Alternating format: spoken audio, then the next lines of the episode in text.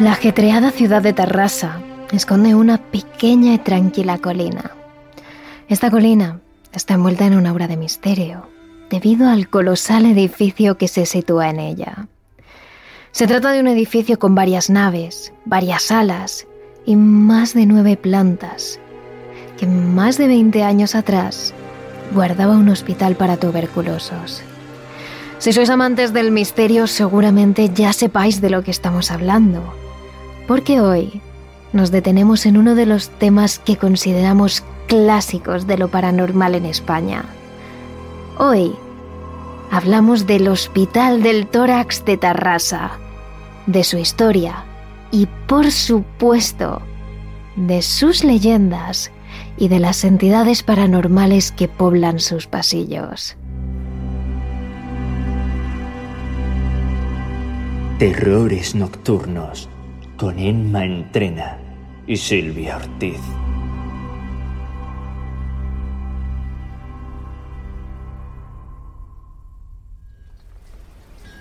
Nos situamos en Pla de Bonaire, en Tarrasa, un lugar tranquilo, situado a pocos kilómetros de la ciudad de Barcelona y muy bien comunicado. Es por eso que en los años 50 el Ministerio de Sanidad decide abrir allí un hospital para personas con enfermedades respiratorias. ¿Y por qué allí? Hay que entenderlo con la mentalidad de la época. En los años 50, la tuberculosis, una enfermedad que se contagiaba por vía aérea cuando las personas infectadas estornudaban o tosían, tenía una altísima tasa de mortalidad en la sociedad española, mucho más alta que otras enfermedades como el cáncer de pulmón o la fibrosis. Además, la tuberculosis no solo era una grave enfermedad que causaba un terrible sufrimiento en los que la padecían, sino que iba ligada a una fuerte estigmatización social. Se asociaba la tuberculosis con personas pobres, sucias, de mal vivir. Así que en Europa muchos países habían comenzado a construir hospitales para tuberculosos en las montañas o en los campos lejanos a las ciudades. En parte porque así se alejaba la enfermedad de los núcleos urbanos y se evitaban más contagios y más muertes. Pero también porque en los años 50 se creía que estos entornos eran curativos. Entornos con mucho sol, con aire puro de la montaña, poco viento, sin nieblas, no mucha humedad. En esa época se pensaba que exponer a los pacientes con enfermedades respiratorias a este sol y este aire fresco podría hacer que se recuperasen completamente. Y estas eran precisamente las condiciones que se daban en Pla de Bonaire, Además, se le sumaba que Tarrasa era un lugar de Cataluña con la tasa de tuberculosis más baja. Y eso tenía que probar algo. Por eso, el 8 de junio de 1952, se inauguró allí la ciudad sanatorial de Tarrasa para enfermedades respiratorias, aunque nosotros lo conocemos como el Hospital del Tórax.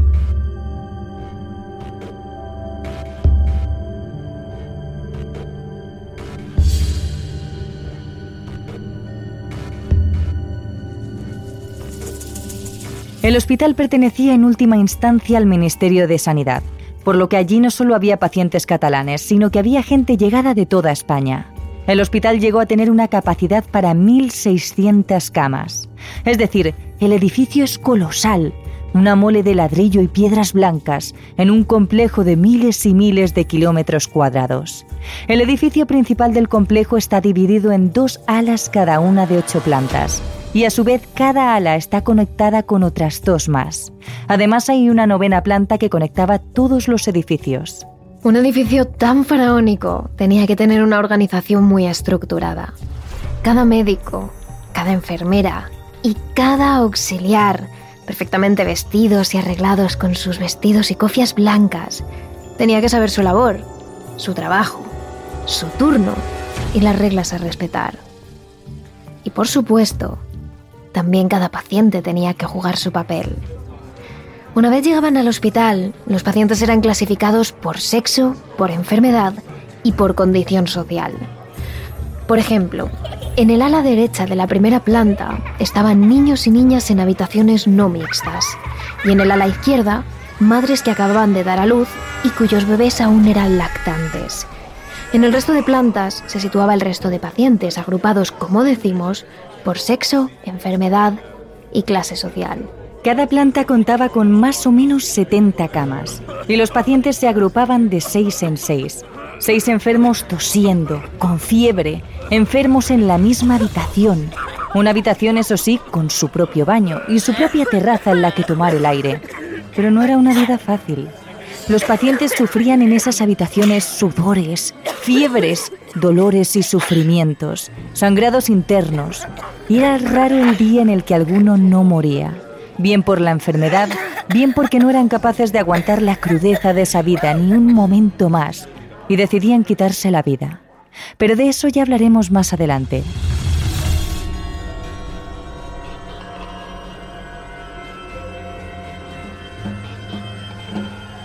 Además de las habitaciones de los enfermos, las plantas contaban con servicios administrativos, comedor, sala de juegos, barbería, sala de curas, todo lo necesario para cuidar de los enfermos, pero también para que ellos tuvieran una vida más soportable. De hecho, el complejo tenía también teatro, peluquería, capilla, casi de todo lo que se pudiera imaginar. Más que un hospital, era una ciudad en miniatura creada única y exclusivamente para los enfermos. Eso era lo que ocupaba la mayor parte del complejo, excepto la planta 9. ¿Y qué había allí? Pues ni siquiera los propios enfermos lo sabían, pues el hospital les tenía completamente prohibida la entrada a esta planta. No podían asomarse, ni siquiera poner un pie en esa parte del complejo. Pero sí que eran capaces de escuchar lo que allí se cocía. Gritos, llantos, y desesperación que resonaban por los pasillos de toda la ciudad sanatorial. Lo único que sabían es que esa planta estaba gestionada por monjas carmelitas y que no podían acercarse. Así que lo que sospechaban los enfermos era que en esa planta se encontraban los pacientes más graves, los que ni siquiera podían relacionarse con el resto de enfermos o bajar a otras plantas aquellos que estuvieran completamente terminales, que pasaran las noches entre fiebres, sudores, sangrados y terribles sufrimientos que podrían contagiar a los demás. Pero también se creía que se encerraban en esa planta los enfermos que no podían aguantar ni un minuto más con el sufrimiento de la enfermedad. Aquellos que pasaban el día en la cama, llorando, gritando, desesperados por acabar con su terrible existencia. Y que los encerraban en esa novena planta, para que no contagiaran la desesperación al resto de pacientes. Y ni siquiera encerrándolos allí lo conseguían. Su sufrimiento, su enfermedad era tal que la mayoría de ellos no aguantaba en la novena planta hasta que la tuberculosis se los llevaba. Antes de eso, se cortaban las venas con cualquier objeto cortante que las enfermeras dejaran a su alcance. Y cuando las carmelitas se dieron cuenta de esto, y comenzaron a tener más cuidado con los objetos que dejaban cerca de los enfermos. Entonces, comenzaron a simplemente tirarse por las ventanas. Los enfermeros de la novena planta se dejaban caer por la ventana. Los pacientes de las habitaciones más bajas veían cómo caían como un peso muerto por sus ventanas. Escuchaban sus gritos hasta que finalmente impactaban contra el suelo, quedando completamente desmadejados sobre el patio central. De hecho, este patio acabó conociéndose entre los enfermos como la jungla. Por la vegetación, sí, pero también por los brutales gritos que escondía. Y es que los suicidios eran tan comunes que los médicos reportaban una media de seis o siete de ellos cada trimestre. Era algo común en el hospital, algo que sin embargo minaba la moral de los enfermos poco a poco. Este es el número que dan los médicos, pero hubo una época en la que la media de suicidios estuvo por los aires. En una sola semana se suicidaron 21 personas, tres personas por día. Tres veces al día los enfermos de tuberculosis escuchaban los gritos, los impactos contra el suelo y las muertes de sus compañeros de la planta más alta. Y esos los que tenían la suerte de morir en el acto, porque había algunos que desgraciadamente quedaban malheridos en el suelo, con los huesos rotos y el cuerpo desmadejado sobre el suelo, emitiendo gemidos que resonaban por los jardines y por todas y cada una de las habitaciones. Ya sabemos que la vida de los pacientes de la novena planta, de esos que apenas podían contener las ganas de morir con tal de librarse de la enfermedad, era una vida dura. Pero ¿cómo era la vida del resto de pacientes en este aparatoso y macizo edificio en el medio de Tarrasa? Lo cierto es que el centro nació ya obsoleto. Aunque fue el más grande de España y uno de los más grandes de Europa, y su logística y estructura eran admirables, las técnicas que se utilizaban en él no eran las más modernas. Además, España había salido hacía tan solo una década de una guerra civil por lo que los recursos tampoco eran los mejores. Como hemos dicho, los enfermos se dividían nada más llegar según sus condiciones y se le metían habitaciones ocupadas por otros cinco pacientes. Pronto el hospital estuvo funcionando a pleno rendimiento, con más de mil pacientes, por lo que los médicos y las enfermeras no daban abasto en su trabajo Así que en el año 1954 a la plantilla de enfermeras se le unió un grupo de 25 monjas carmelitas que ayudaban con las curas y los cuidados a los enfermos. Monjas que vagaban por el hospital con el rumor de su hábito blanco y con el pelo cubierto por un velo negro. En total había unas 50 personas para atender a más de mil enfermos las 24 horas del día. Imposible cuidarlos en las condiciones necesarias. Además, si a esto le sumamos la presión psicológica de ver cómo cada día muere alguien diferente, el trabajo en la ciudad sanatorial no era nada fácil. Con tal saturación, era difícil que los pacientes estuvieran en las condiciones de higiene, cuidados y curas necesarios para que se recuperaran. Por lo que en muchas ocasiones, los pacientes pasaban con los mismos vendajes durante días. No podían entrar en las duchas con la asiduidad necesaria. Y la suciedad se extendía. La sangre y los esputos del resto de pacientes se quedaban en las sábanas y en el suelo durante horas, suponiendo un gravísimo foco de contagio. Esas eran las condiciones durante el mínimo de seis meses que los pacientes pasaban en el hospital. Ese era el tiempo mínimo que los pacientes pasaban allí. El máximo eran dos años. Era cierto que la mitad de los pacientes, después de este largo tratamiento y pese a estas condiciones, acababa curándose. Pero también es cierto que otro 50% acababa pidiendo el alta voluntaria para salir de allí y de esas terribles condiciones cuanto antes. Y al menos uno de cada diez pacientes moría sin contar, claro está, a los que se quitaban la vida.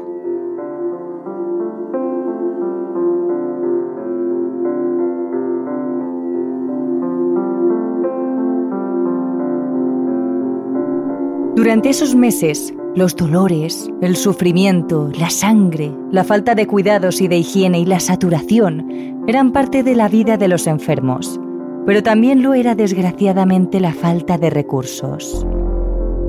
La comida no llegaba al centro. No está claro por qué. Había algunas fuentes que decían que la guerra dejó a toda España sin comida y que la ciudad sanatorial de Terrassa no era una excepción. Pero hay otra que dicen que simplemente ningún gobierno quería invertir los recursos y los alimentos en unos enfermos que prácticamente estaban desahuciados. Eran recursos tirados.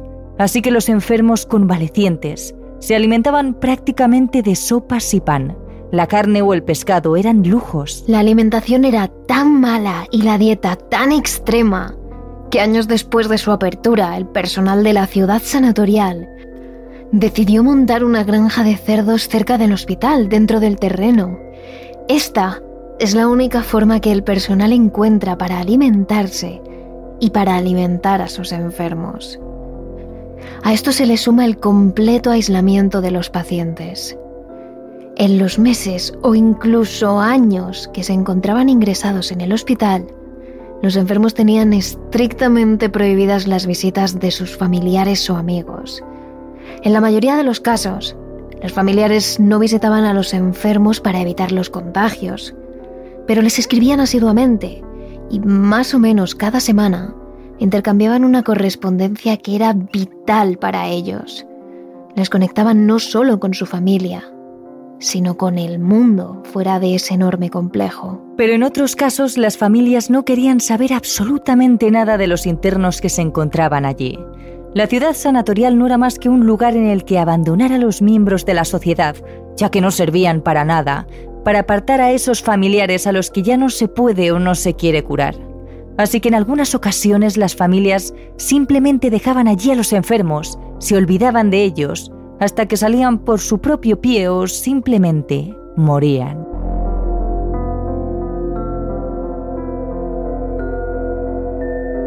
Las condiciones eran entonces durísimas sin una familia que te apoyase, completamente aislado, enfermo, sufriendo dolores inimaginables y viendo cómo día a día tus compañeros de habitación morían a causa de la peste blanca o cómo otros enfermos se arrojaban por las ventanas para simplemente acabar con su vida. Pues aún así, había gente que no quería salir del hospital.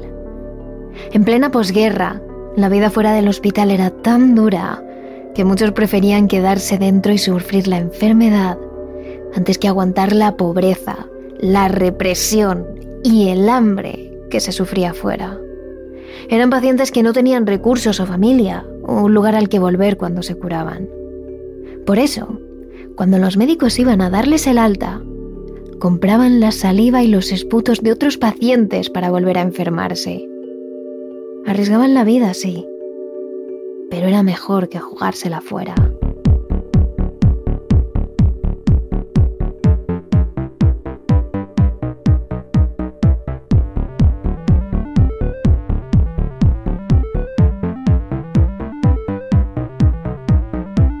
Sin embargo, poco a poco la situación mejoró el hospital se modernizó, los recursos comenzaron a llegar y los enfermos empezaron a curarse. Para 1962 la mortalidad se había reducido hasta un 5% y la estancia media de los pacientes era de en torno a dos meses, una mejora considerable.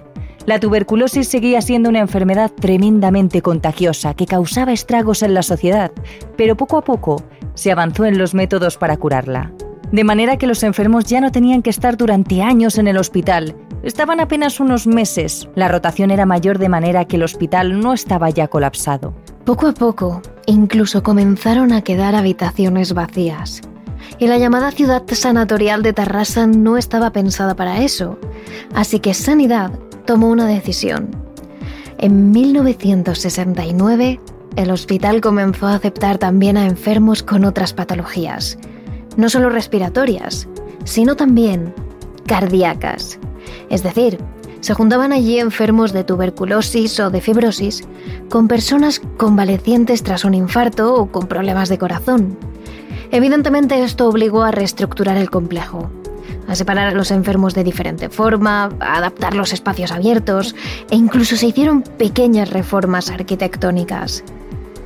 Las puertas de la ciudad sanatorial de Tarrasa se abrieron de nuevo para todos estos tipos de enfermos. Y de nuevo, todas las camas volvieron a ser ocupadas. Pero el personal seguía siendo escaso. Ahora era considerado por la sociedad como un hospital moderno, que sabía cómo abordar los casos de tuberculosis, un lugar de prestigio para los enfermos. Pero el personal seguía siendo escaso entre monjas y enfermeras, y los enfermos seguían siendo muchos. Así que poco a poco, la atención se deterioró de nuevo.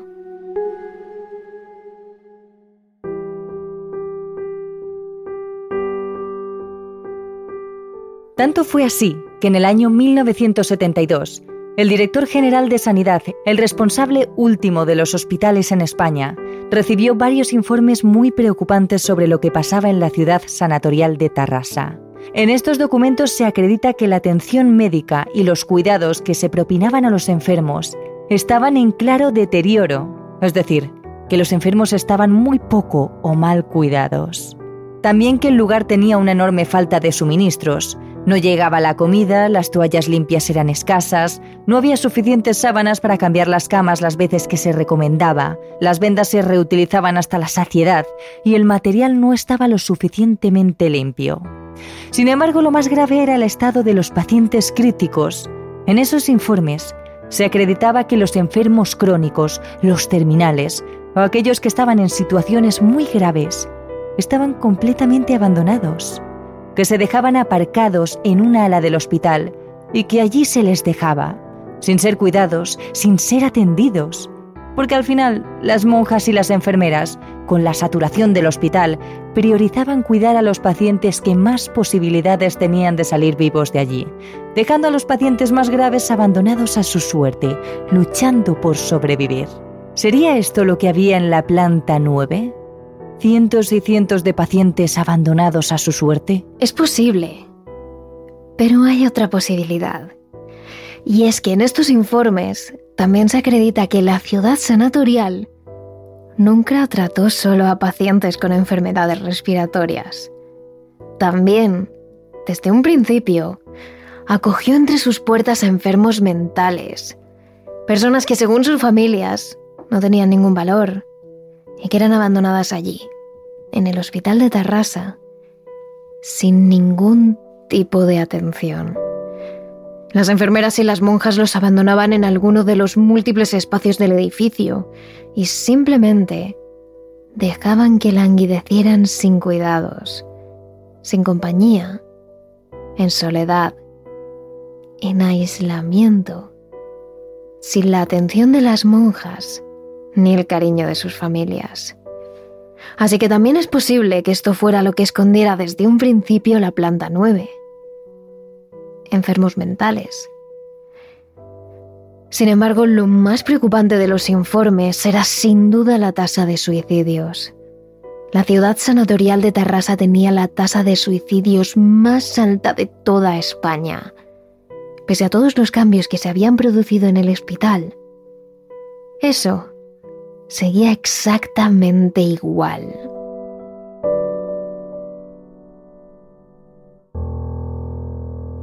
Con esos informes en la mano, el director de Sanidad decidió hacer un plan de reestructuración del hospital y en 1975 se convirtió en un hospital completamente normal, centrado, eso sí, en las enfermedades cardiotorácicas, y es ahí cuando pasó a llamarse Hospital del Tórax.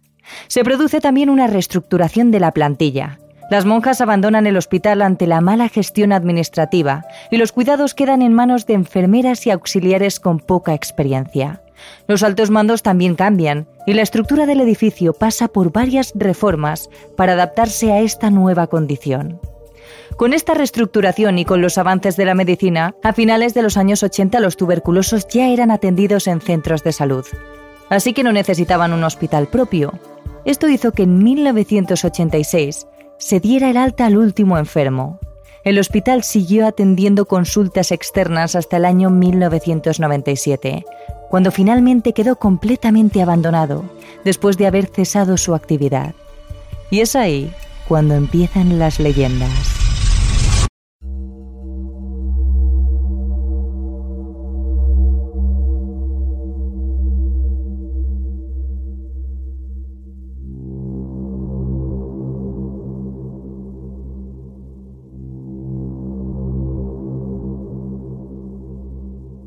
A partir del año 1997 las leyendas se extienden. Por toda España se oyen historias que cuentan que el hospital está maldito, encantado. El hospital se convierte en una fuente de misterio. Decenas de personas se acercan cada año para explorar el antiguo sanatorio y las experiencias que viven allí son aterradoras.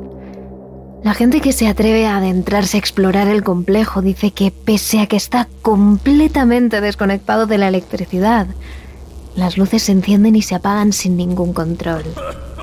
Que las toses y las respiraciones profundas, pesadas y difíciles resuenan por los pasillos polvorientos, con los azulejos desmadejados y llenos de material médico abandonado como si los enfermos que una vez lo hubieran poblado aún siguieran allí.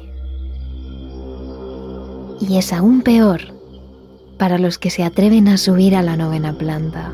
Dicen que aquellos que se atreven a subir hasta la última planta del sanatorio sienten de inmediato una tristeza absoluta.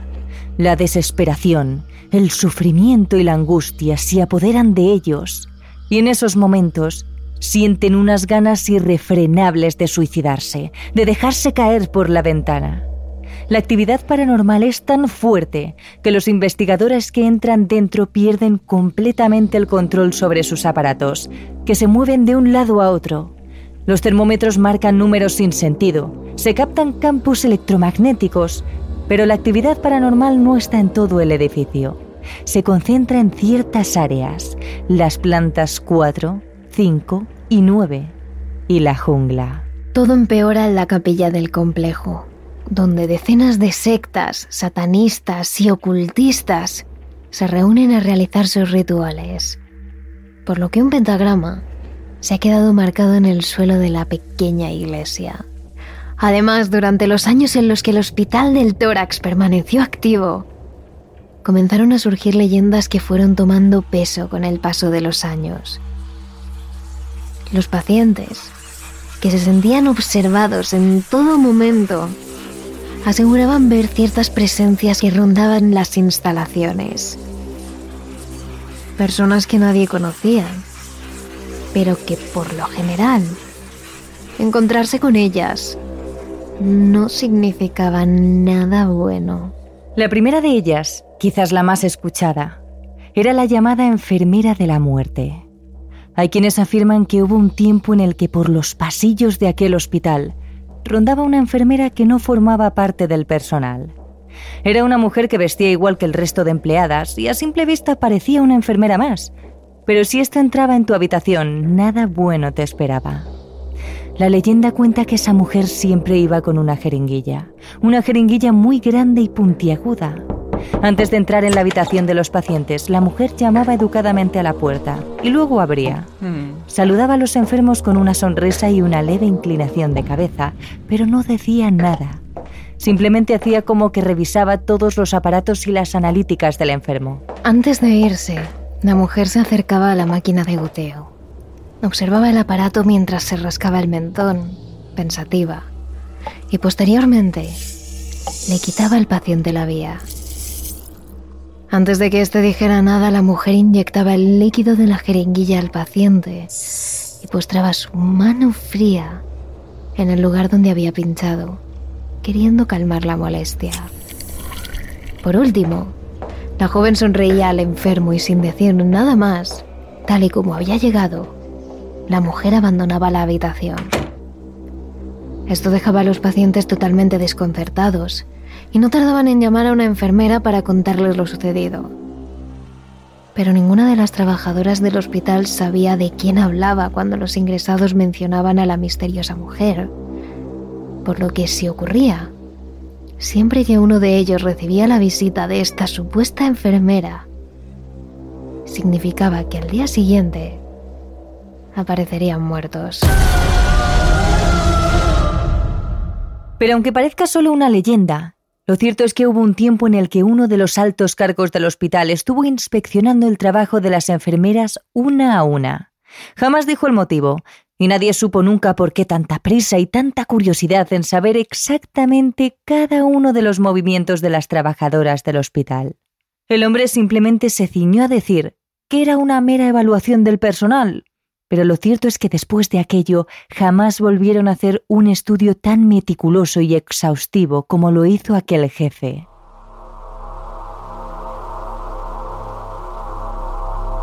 Otra de las leyendas y sin duda una de las más escalofriantes y más temidas por los pacientes era la del espectro suicida. Según cuenta la leyenda, durante las profundas noches en el hospital, en ocasiones los pacientes de la última planta escuchaban cómo lo que parecía ser un enfermo caminaba por el pasillo. En total oscuridad, desde sus camas, los ingresados se despertaban con el sonido del arrastrar de unos zapatos. Era un sonido lejano, pero que resonaba por todo el silencioso y oscuro pasillo que a estas horas, y por lo general, estaba completamente vacío. Las pisadas, lentas y doloridas, caminaban de un lado a otro de la infinita planta. Aquellos que desde sus habitaciones empezaban a escuchar aquel arrastrar de zapatos. Según pasaban los minutos, oían las pisadas cada vez más y más cerca. Solo unos pocos se han atrevido a abrir la puerta cuando las pisadas estaban más cerca, sin ser conscientes del riesgo que suponía hacerlo. Había quienes no veían a nadie una vez se asomaban al pasillo. Simplemente la oscuridad y la inmensidad de las instalaciones, iluminadas por la poca luz que entraba por los ventanales. Una vez ocurría esto, los pacientes dejaban de escuchar las pisadas cuando volvían a sus camas y simplemente se quedaban dormidos de nuevo. Pero hay quienes al abrir la puerta de sus habitaciones sí que vieron a alguien, a un hombre delgado, encorvado, muy enfermo, que caminaba por el pasillo de la última planta, agarrado de la máquina que le proporcionaba algún tipo de suero. El hombre caminaba lento, cansado, parecía ausente, pero cuando se daba cuenta de que alguien le estaba mirando fijamente, el enfermo frenaba en seco.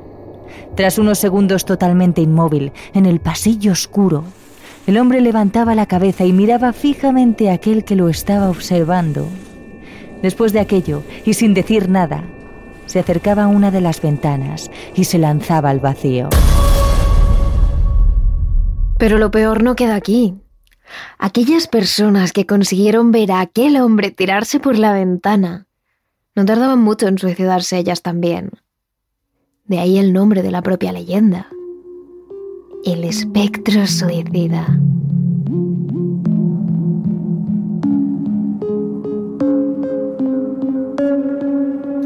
Y por último, existen teorías incluso a día de hoy que aseguran que en el hospital se realizaron escabrosos experimentos. Por los pasillos del hospital se rumoreaba que existía una sala secreta donde se escondían partes de cuerpos humanos y fetos extirpados para estudios posteriores. La gente de la zona comentaba que en ese hospital se realizaban experimentos ilegales que iban en contra de los derechos humanos. Pero como el resto de leyendas, la gran mayoría pensaba que se trataba de una historia totalmente inventada, con la que asustar a la gente, hasta que el 16 de mayo de 2004, en todos los medios de comunicación salió una noticia de lo más espeluznante. Según lo ocurrido, unos jóvenes tiraron en un descampado cercano al hospital un bote que contenía formol y un feto humano. Lo hicieron tras, según ellos, acceder al hospital y encontrar aquella sala en la que había otros muchos trozos de diferentes cuerpos humanos flotando en líquidos dentro de botes de formol. En un primer momento se lo llevaron de allí con el objetivo de hacer una gamberrada, pero al rato se arrepintieron y decidieron dejarlo en el descampado. Fueron los propios vecinos los que al día siguiente encontraron el bote tirado en el césped. Esta noticia solo hizo que aquella leyenda se reavivase. La historia que tanto había sido comentada sobre los experimentos que se realizaron en aquel hospital. Incluso hubo quienes pensaron que si aquella leyenda era real, seguramente las otras dos anteriores también lo serían.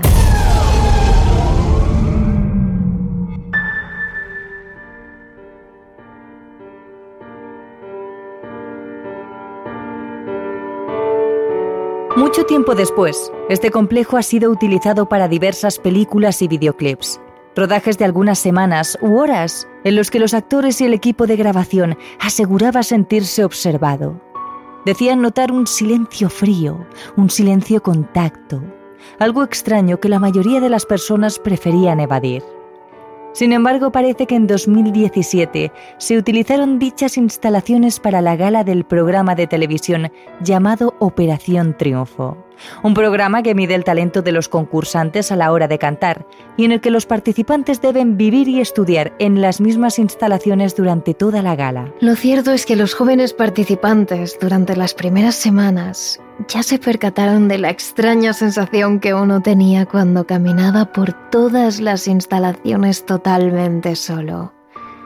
Sin embargo, según pasaba el tiempo, los sucesos inexplicables, los cortes de luz, el fallo de multitud de aparatos electrónicos y más hechos crearon cierta alarma en la academia. En resumen, todo aquel que visitaba las instalaciones, incluso ahora, totalmente vacío y en ruinas, aseguraban no estar solo, sentir algo, notar cómo le vigilaban constantemente.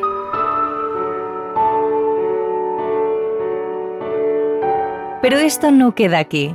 Las instalaciones del Hospital del Tórax han traído consigo uno de los hechos más extraños e inexplicables ocurridos en Cataluña, el suicidio de dos hombres que tenían un objetivo, viajar con los extraterrestres. Os contamos la historia completa en nuestro capítulo de Patreon, con detalles, investigaciones y teorías que analizan por qué ocurrió aquello muy cerca del Hospital del Tórax. Así que ya sabes, si quieres conocer la historia, síguenos en nuestro canal de Patreon. Serás bienvenido. Y no te olvides de seguirnos por nuestras redes sociales. Somos arroba terroresn en Twitter y arroba terroresnocturnos barra baja TRN en Instagram y en TikTok.